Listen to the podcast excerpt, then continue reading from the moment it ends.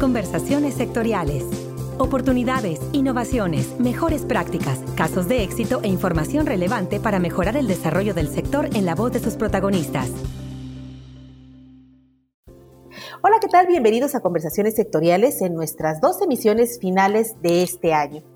Sin duda, 2020 ha sido un año muy diferente que ha impactado todos los aspectos de nuestra vida y en lo que se refiere al aspecto laboral, en FIRA, esta coyuntura nos permitió enfocar y fortalecer nuestra estrategia del sector alimentario en el diseño y puesta en marcha de nuestro programa institucional 2020-2024. Hoy, parte importante de esa estrategia es el impulso de nuevas tecnologías y sistemas que contribuyan a minimizar el riesgo en el sector, de manera que en enero de este año comentamos los avances de nuestro sistema de análisis de riesgos ambientales, del cual nuestra compañera Ivonne Odette Serrano, especialista de la Subdirección de Pesca, Forestal y Medio Ambiente en FIRA, nos hablaba en la primera emisión del 2020. Escuchemos un fragmento. Bueno, primero, un sistema de administración de riesgos ambientales y sociales, o bien SARAS, es una metodología que está pensada para ser aplicada por las entidades financieras que se basa en estándares internacionales, como bien comentabas al principio, los principios de Ecuador, los principios de la Corporación Financiera Internacional, entre otros, que tienen la función de identificar, evaluar y mitigar los impactos socioambientales que se lleguen a presentar en diversos proyectos de inversión. Que FIRA cuente con esta metodología dentro de sus procesos de crédito nos permite considerar estos riesgos socioambientales y proponer mitigantes para las empresas. Esto es importante ya que la ocurrencia de eventos negativos de tipo ambiental o social pueden afectar la estabilidad del proyecto, la capacidad de pago para los acreditados y consecuentemente el desempeño de sus créditos, sin mencionar el daño reputacional que puede llegar a tener tanto la empresa como la entidad financiera que lo sustenta. Entre los acontecimientos históricos del 8 de marzo de este año, sin imaginar aún lo que vendría más adelante, estaba el tema siempre latente de la igualdad de oportunidades entre hombres y mujeres cada vez más se ha hecho visible la importancia de incluir a las mujeres en roles protagónicos de la vida social y no solo por la necesidad de la equidad en sí, sino por el beneficio que para todos representa que el 50% de la población forme parte de la vida económico-social.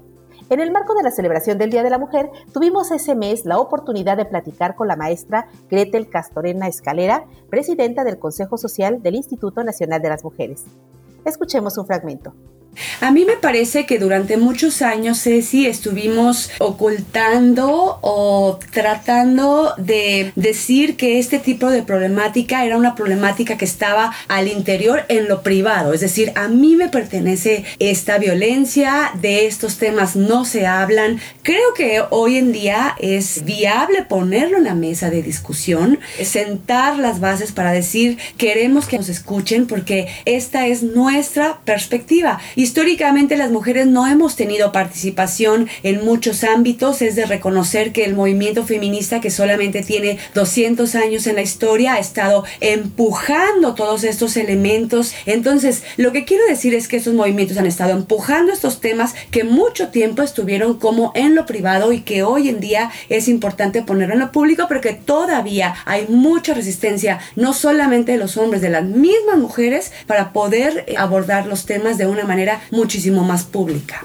Durante el mes de abril y ya en el confinamiento derivado de la contingencia de salud por la pandemia, el Centro de Desarrollo Tecnológico Tesoyuca organizó el curso Cómo sobrevivir al coronavirus. Ello con la intención de que, a través de la capacitación, empresas, productores y clientes de FIRA contaran con mejores herramientas para enfrentar este hecho sin precedentes en la historia mundial. Escuchemos a Beatriz Galván, coach especialista de negocios de Abundance Company, en un fragmento de su participación en el CDT Tesoyuca. Cualquier cosa que interrumpa inesperadamente el funcionamiento habitual de una empresa puede perjudicar a la misma. Es por eso que los dueños de las empresas deben crear planes de contingencia para enfrentar las variadas situaciones posibles, de modo que la gestión de la empresa tenga un plan preinvestigado de acción para poder seguir de manera inmediata. En el caso actual del COVID-19, la liquidez es el nombre del juego. Así que los planes de contingencia deben de ir enfocados en mantener y generar liquidez. La meta principal del plan debe ser asegurarse de que la empresa siga operando a pesar de las circunstancias adversas. Así que es importante que el plan responda a tres preguntas clave. La primera es, ¿qué puede pasar? La segunda es, ¿cómo podemos responder? Y la tercera, ¿qué podemos hacer para estar preparados anticipadamente? El dueño del negocio debe entonces poder identificar los riesgos que tienen mayor probabilidad de ocurrir en su empresa y establecer estrategias que debe aplicar para reducirlos al máximo. En el mismo marco de ofrecer a nuestros públicos objetivo herramientas para enfrentar la contingencia, realizamos también una serie de podcasts enfocados al teletrabajo, la comunicación y el liderazgo. Escuchemos a Laura Ripani, especialista de la Agenda del Futuro del Trabajo en el Banco Interamericano de Desarrollo, hablarnos acerca de este tema del teletrabajo.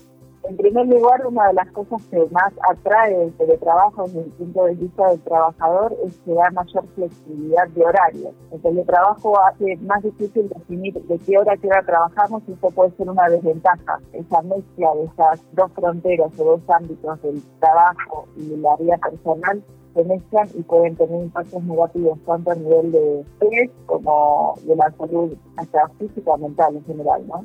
Pero por otro lado puede tener efectos positivos porque uno puede de alguna manera combinar mejor la vida personal y la vida profesional. Más que nunca es importantísimo la forma de comunicación, el respeto, la empatía y tratar de estar en el lugar del otro de la manera más respetuosa posible, ¿no? Entonces, estos canales de comunicación muchas veces van a ser, no digamos con reuniones, sino vía email o vía chat. Tiene que ser una comunicación sumamente respetuosa y clara. ¿Qué es lo que se está pidiendo? Quizás eh, una de las claves del teletrabajo puede ser comunicar de manera muy respetuosa, ¿no?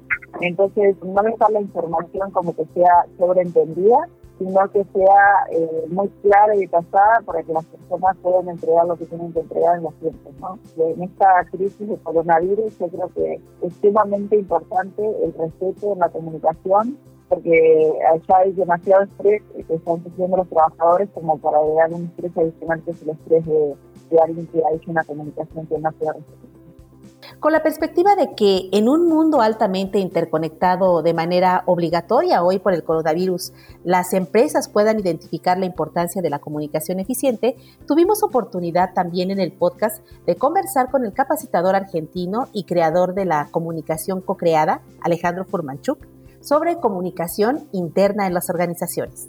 Bueno, yo creo que no hay que ver como una disyuntiva si ocuparse de los objetivos de la organización o de la comunicación, porque en realidad la comunicación es lo que te va a permitir alcanzar los objetivos. Si yo tengo un objetivo y no lo sé comunicar, si yo tengo un objetivo y no puedo detectar cuál es la oposición, por ejemplo, a ese objetivo que tengo, si yo tengo un objetivo y no pude definir bien las metas, las responsabilidades, los recursos, las tareas, cuál es el resultado que espero, cómo hay que hacerlo, va a ser imposible llegar a ese objetivo es imposible que una organización alcance algo si no tiene una buena comunicación. Y dentro de la metodología de comunicación co-creada, lo que le proponemos a la empresa es que no piense que hacer comunicación interna es comprar una tecnología, que es comprar una red social interna o hacer una revista. Y no porque esto esté mal, y no porque no necesariamente un medio va a mejorar la comunicación. Entonces, cuando uno piensa en co-creación, lo que está buscando es que las personas sean excelentes comunicadoras. Y la verdad es que mandar un mail bien escrito o mal escrito cuesta lo mismo.